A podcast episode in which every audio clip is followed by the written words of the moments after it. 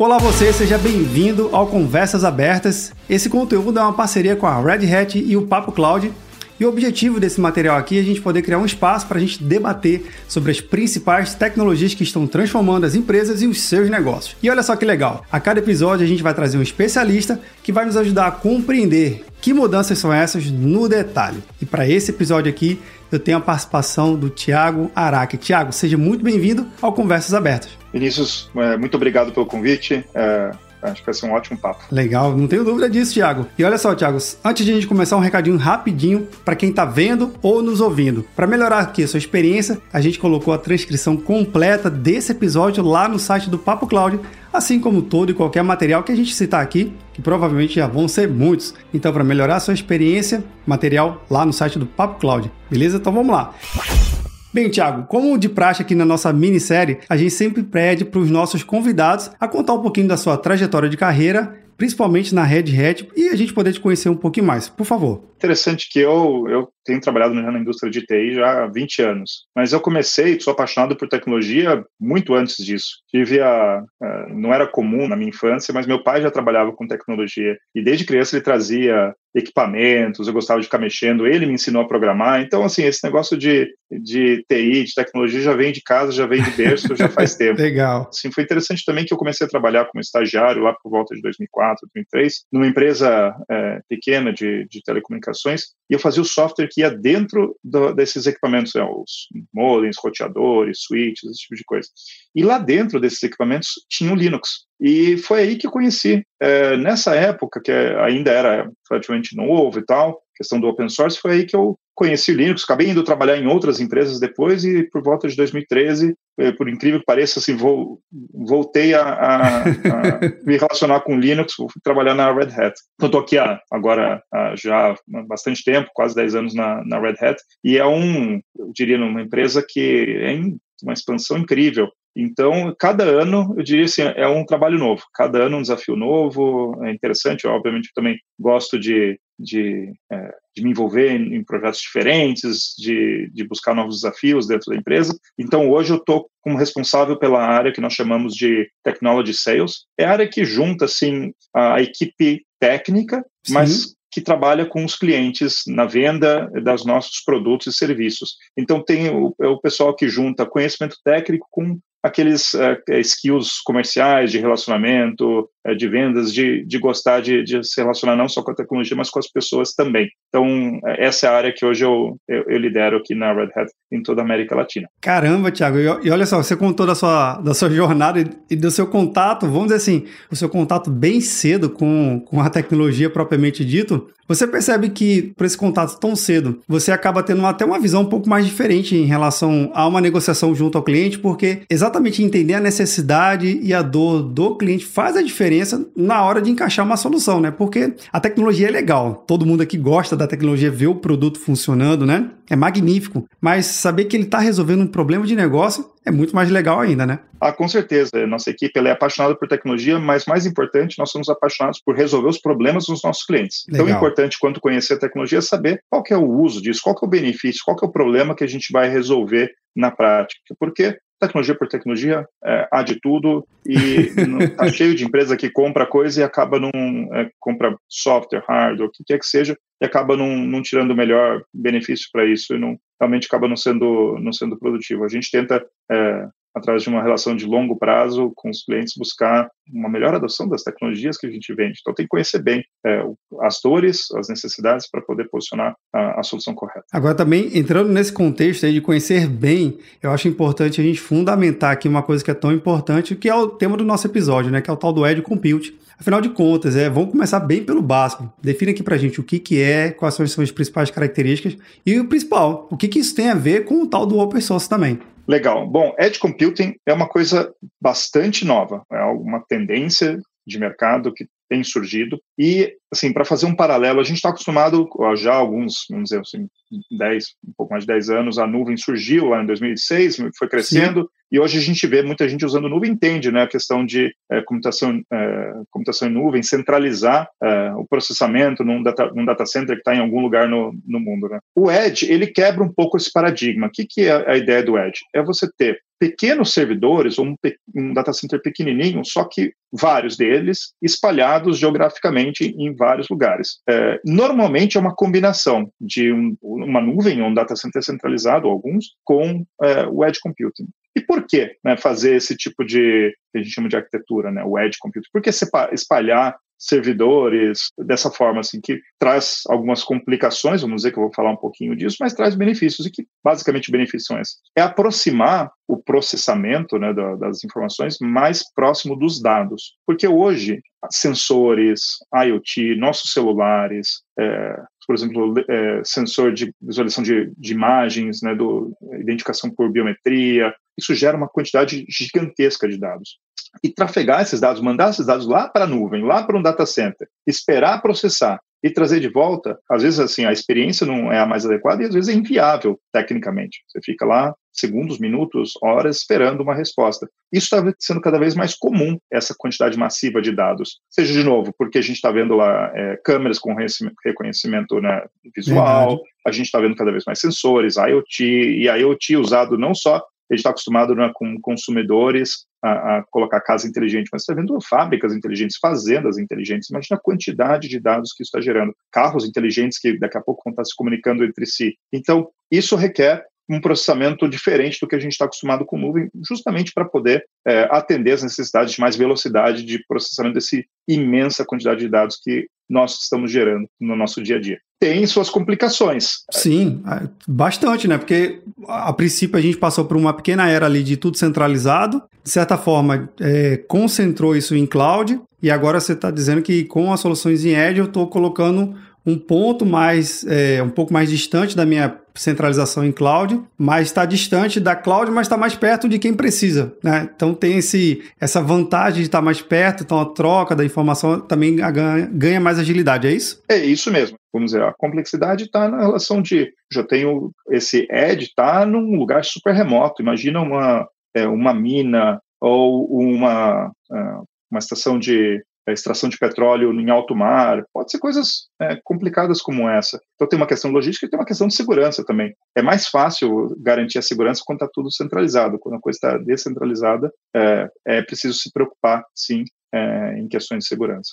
Então, assim, são novas preocupações, mas há uma série de benefícios para a utilização de edge computing. E nesse caso, vamos dizer assim, a mola propulsora para isso tudo tem sido open source para poder ganhar mais agilidade, customizar soluções, visto que também é um, deve ser um desafio você conseguir parametrizar determinadas soluções para cada cenário e dificuldade do cliente, né? Exato. Fazendo um paralelo com o que eu comentei lá no começo da minha carreira. Qualquer uh, dispositivo lá que eu, que eu brincava tem um Linux ali dentro. A mesma coisa no Edge. Os servidores Edge, se você abrir um servidor Edge, vai ter um Linux ali dentro. Porque o Linux é o sistema operacional que melhor se adapta a essa questão de ser pequeno, leve, de baixo processamento, às vezes até relacionado com consumo de recursos energéticos, etc. Então, o Linux é a base. Mas hoje em dia, o open source ele tomou uma proporção gigantesca. Então, assim, a gente fala do, do open source, da fundação com o sistema operacional Linux, mas hoje em dia todo o ecossistema é, seja da computação em nuvem tradicional, seja de edge computing, está sendo construído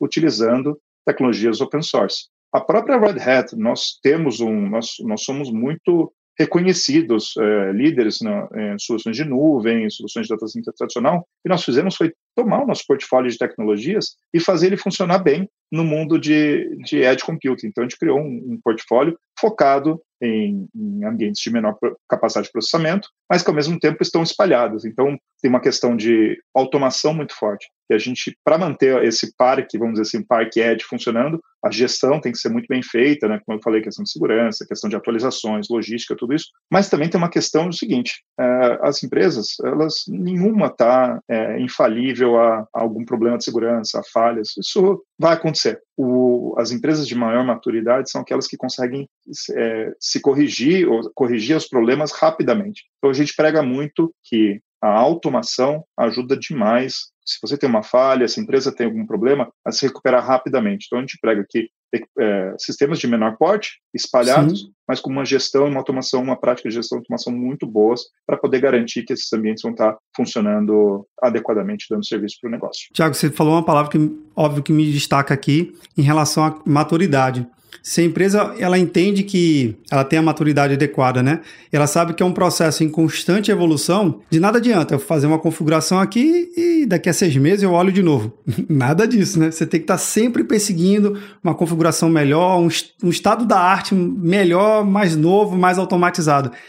É um trabalho meio que incansável, mas entendendo que aquilo ali vai trazendo melhorias técnicas e para o negócio. É isso? É isso mesmo. E por causa disso que nós temos oferecido ao mercado é até uh, a capacidade de gestão preditiva. Porque Opa. realmente ficar mantendo esses ambientes não é algo simples. Então a gente tem nas soluções da Red Hat capacidades uh, de, de análise do que está acontecendo no ambiente e já entender, olha, vai dar um problema lá na frente, vai acontecer alguma coisa, pode ter um, um novo risco. E isso vai, essa é um, um, software de inteligência artificial que nós temos dentro de casa, que vai analisando essas situações e já dispara é, para os nossos clientes, olha, aqui está a correção. Você não teve problema ainda, mas vai ter. Então, toma aqui a correção, que isso já vai te garantir uma melhor gestão. Então, assim, é, realmente existe o nível de maturidade necessário, mas a gente tem apoiado os nossos clientes para que eles é, avancem com, com, com, essas capacidades e dando essas, essas facilidades, vamos dizer assim, para para gerenciar um ambiente como o Edge. Agora, tu conseguiria dar um, um exemplo um pouco prático em relação a, ok, quem está nos acompanhando aqui fala assim, poxa, beleza, Vini, Thiago, entendi qual é o conceito do Edge, quais são as suas, as suas vantagens, os seus desafios, mas em termos práticos, como é que eu posso me beneficiar de eu ter uma solução já em nuvem, nativa em nuvem, e que de repente eu, poxa, deixa eu ver como é que o Edge pode trazer uma, uma vantagem para o meu negócio, seja uma latência melhor, ou até mesmo alguma coisa que possa entender que putz, valeu o investimento e vou continuar né, nessa pegada do Edge também. Ah, tem, por exemplo, não falta. Eu vou começar de um negócio que eu acho super interessante um, um, e depois a gente vai para casos mais, vamos dizer, é, do dia a dia. A gente fez um acordo com a NASA há um tempo atrás para colocar um, um, dos nossos softwares, né, o, um dos nossos produtos, que é o OpenShift, na Estação Espacial é, Internacional. Lá no espaço, literalmente. Lá no espaço. Por quê? Eles estão lá, os, os, astronautas, fazendo. Grande parte do que eles fazem lá são experimentos é, em ambientes que, que só só conseguem fazer experimento no espaço, seja por, por questões lá do, do ambiente, gravidade, etc. E um dos experimentos de sequenciamento de DNA gera uma quantidade de dados é, absurda que eles, que eles, fazem lá. E trafegar esses dados do espaço para a Terra, você pode imaginar, né? Não é simples. Tem um custo então, muito alto. Colocou, tem, um custo, tem um custo alto e o custo de manter um, um astronauta lá na, na estação é, é gigantesco. Sem então, dúvida. assim, com essa solução de edge, a gente encurta, a gente não precisa, a gente mantém o processamento de dados lá na estação, não tem esse tráfego de dados, acaba fazendo um experimento rápido. No fim das contas, o que diminui o custo do cara estar tá lá, é, o astronauta está lá por tanto tempo executando esses, é, esses experimentos. De novo, esse é um caso super é, moderno, vamos dizer assim, mas no dia a dia a gente tem uma série de, de situações onde o Edge é aplicável. Vamos pensar no, no nós como cidadãos. Puxa, a gente hoje em dia tem questões de nas cidades, cidades inteligentes, né? Sim. Semáforo, alertas de alagamento, temperatura e, e, e, qualidade do ar, todas essas coisas hoje elas certa forma são sensores que geram informação e que se tivessem conectados, tivesse, imagina, pode tomar ações dinâmicas, ó, vai chover em tal lugar, então uh, os próprios semáforos já se ajustam para facilitar a saída das pessoas ou em termos de, em termos de tráfego. Então, isso requer edge, porque, de novo, grande quantidade de dados espalhados num, num lugar a gente vai se beneficiar, a gente pode se beneficiar com qualidade de vida, né? A é questão de, de uma utilização de uma cidade inteligente. E a gente tem visto isso é, acontecendo de verdade, isso não é uma, uma coisa tão do futuro. É, recentemente, a cidade de, no estado de São Paulo, São José dos Campos, ganhou um, um, uma premiação de primeira cidade com selo de cidade inteligente pelo, pela ABNT aqui do Brasil. Então, assim, eles estão avançando, claro, dá para fazer muitas coisas né, com, com a questão do, do Edge em, em, cidades, até monitoramento, a gente pode imaginar a questão de é, segurança, dá para avançar muito mais, mas já eu acho que a gente já está começando a ver esses primeiros passos. Requer, obviamente, é, infraestrutura para isso, então, não é algo tão, tão simples, mas a gente tá, tem visto avançar uh, para as, as empresas, os governos querendo avançar nesse sentido. Agora, não deixa de destacar um ponto aí, Tiago, que você comentou, é, que o Edge, então, ele está muito mais próximo ao contexto em si do que a computação em nuvem. Até me explicar um pouquinho melhor.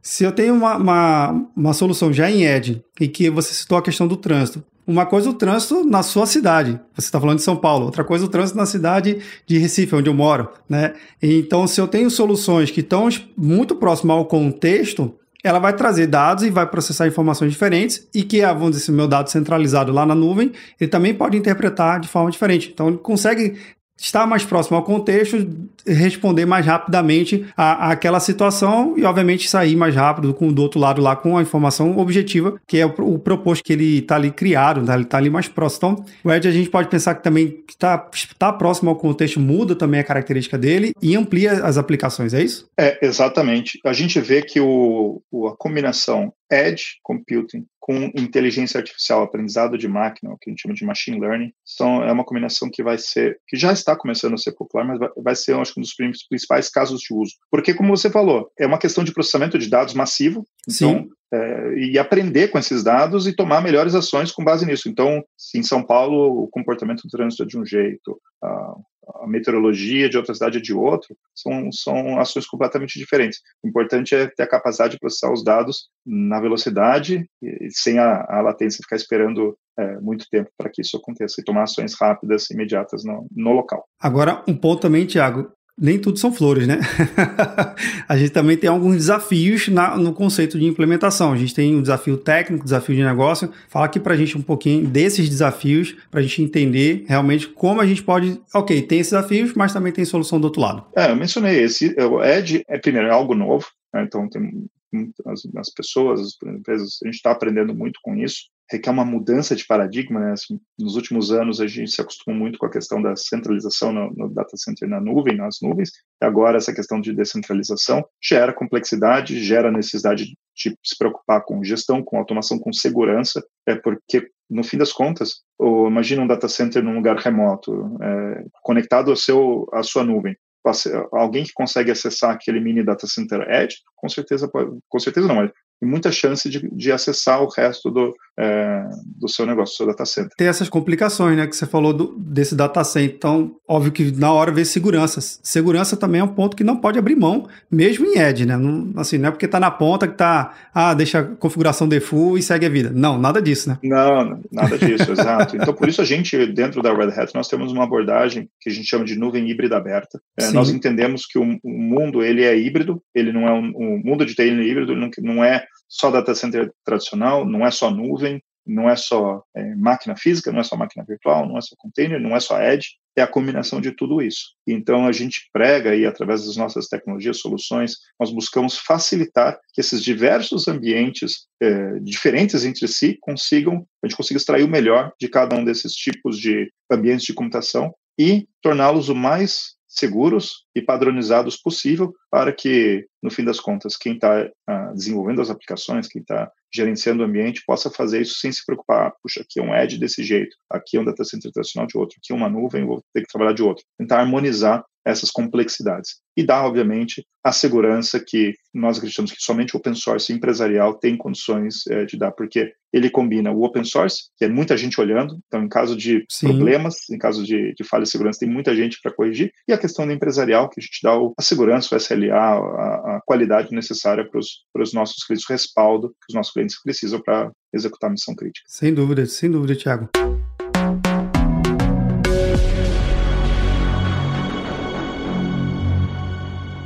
Tiago, veja só, também é uma coisa que a gente acaba vendo muito no mercado. Ok, Edge Compute é um termo novo, mas existe um termo um pouco mais antigo já no mercado que é o tal do CDN. Então, define aqui pra gente, Edge Compute é uma CDN também? É uma boa pergunta. Na verdade, acho que vai ter gente que vai falar que sim, tem gente que não. Independente disso, o CDN se comporta com, com essa questão de ser distribuído para mais proximidade, entregar é, as informações, o conteúdo é, de forma mais rápida. No fim das contas, o, o, conceito é muito parecido. A grande diferença entre o CDN e o Edge é que o CDN é algo relativamente estático, vamos dizer, tem só o conteúdo, tá lá. A, a ideia do Edge é processar e ser inteligente. Isso que eu mencionei antes, cada vez mais uhum. o que a gente vai uhum. ver dentro do, do Data Center Edge é questões, por exemplo, de machine learning, de inteligência artificial. É processar, receber os dados, processar e dar uma resposta para um cliente muito rapidamente, para um cliente, para um cidadão, para um usuário, para uma máquina, é, muito rapidamente. Enquanto que o CDN, basicamente, a gente está consumindo conteúdo, seja é, imagens, é, páginas web lá e não tem um, um, processamento inteligente. Acho que essa é, vamos dizer, a principal diferença, mas são conceitos em termos de distribuição de recursos computacionais parecidos. É igual, mas é diferente. é igual, mas é diferente. legal, Tiago, legal. Agora também levando em consideração que a arquitetura vai depender muito do contexto de novo. Quem sabe você pode ter uma arquitetura que tenha lá uma solução Edge e que consuma algum recurso lá da CDN também, aproveitando já que está próximo, né? E porque tem que ir lá na nuvem buscar todo o dado e de repente pode ter algum, algum dado mais próximo e ele agiliza até mesmo no seu processamento. Então, olha aí, então é uma combinação de fatores, não é isso? É isso mesmo. Faz todo sentido o que você está falando. Agora, Tiago, uma coisa que também é bem interessante a gente colocar no nosso bate-papo aqui é em relação ao número de novos entrantes do uso de tecnologia. A gente sabe que a tecnologia, quanto mais consumidores, quanto mais clientes, quanto mais dispositivos vão se conectando a, a, esses serviços, obviamente mais dados a gente vai gerando também. E a gente tem acompanhado aqui ao longo do ano o tal do 5G chegando no Brasil, né, já está em fase, enquanto a gente está gravando aqui esse episódio, mais ou menos está lá em implantação, tem homologação, enfim, está mais ou menos nesses status aqui de deploy aqui no Brasil. Mas considerando esse contexto do 5G, que vai abrir portas a novas possibilidades, a novos usuários e até mesmo a conteúdos com maior volume de, de dados sendo trafegado, o Edge ele também ele entra num, num bom momento para conseguir atender essa carga e essa demanda que já é uma demanda reprimida. Cara, vai vir e vai vir uma avalanche de gente se conectando e device, enfim, é um monte de coisa ao mesmo tempo. Então, o Edge ele está nesse contexto interessante também para ajudar nesse novo modelo de uso? Totalmente. Tanto que a maior parte dos nossos laboratórios de edge computing estão sendo feitos em conjunto com as grandes empresas de telecomunicações. O 5G é uma tecnologia totalmente habilitadora do edge computing, porque para quem não sabe, assim, o, a, o 5G pode chegar a ser mil vezes mais rápido do que o, o 4G. Então, Caramba. isso é uma ideia de, de, diferença, assim. E não só que ele é mais rápido, mas é mais estável, é, tem menos variação na, dizer, na latência. Assim, Sim. Mas o mais importante é que com isso a gente vai conseguir, de fato, habilitar a internet das coisas, não, no, como eu falei, no modelo de hoje consumidores têm minha casa inteligente com, tá, com, com sensor de temperatura, de, de luz e tal. Isso já é legal, mas imagina carros se comunicando entre si para definir melhor a rota. Ou numa indústria, a, a quantidade de, de, dados que são gerados pelos equipamentos assim que podem estar é, tá lendo é, os, os, não, os sensores, lendo temperatura, pressão, se o equipamento vai falhar ou não. A gente trabalhando com uma empresa com o metrô da Suíça e eles colocaram Edge dentro do trem. E são centenas de sensores dentro de cada trem, se comunicando com a central, tudo através de 5G, para falar, não, está na hora de fazer manutenção desse equipamento, ou não, do, imagina, fazer manutenção do trem é um negócio que tem que parar a linha, é Sim. é um negócio complicado. Então, assim, de fato, o 5G habilita é, e torna real grande parte dos casos de uso de edge computing. É necessário 5G? Não é tecnicamente necessário, mas torna-se abre um leque de cenários, de casos de uso para edge computing incrível. Então,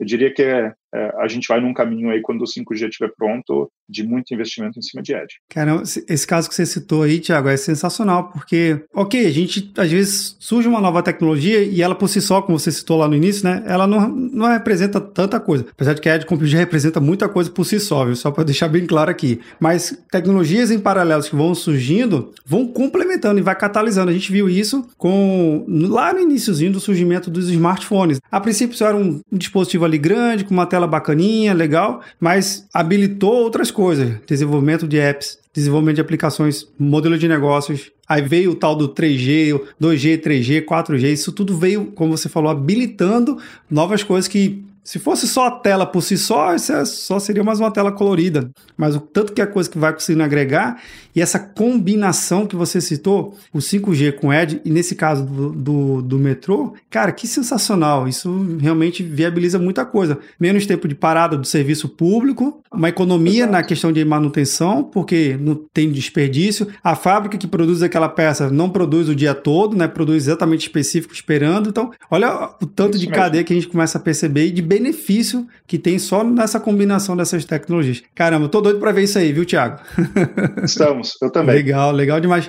Bem, Tiago, nosso episódio está chegando ao fim, mas a gente sempre faz a última pergunta aqui aos nossos convidados, que justamente cria todo esse contexto aqui do nosso episódio. Então vamos lá. Para o Tiago, o que, que é a computação em nuvem? Para mim, a computação em nuvem vamos dizer assim, é, é o, o futuro que a gente está indo. Ah, e o Edge entra nisso como uma nova fronteira. Então, a combinação nuvem, Edge, está realmente permitindo as empresas se transformarem. É, transformarem é, não só para serem mais eficientes, mas pensarem em novos modelos de negócios, novos serviços, novas experiências. A gente tem visto isso ser possível, a gente tem mudado a forma como a gente interage com tecnologia, interage com o nosso mundo por causa dessas mudanças tão importantes que nós estamos é, acompanhando no mundo de tecnologia. Então, é uma nova fronteira que vai trazer mudanças para o nosso dia a dia, é, assim, nós como pessoas e as empresas e, os, e para os negócios de uma maneira, uma mudança fundamental. Então é bacana. Su, estou eu super entusiasmado para ver isso na prática. Estamos, estamos, Thiago. Thiago, adorei muito o bate-papo aqui e volte mais vezes aqui no nosso episódio, viu? Ah, com prazer. Foi ótimo o papo e espero que a gente volte a se falar.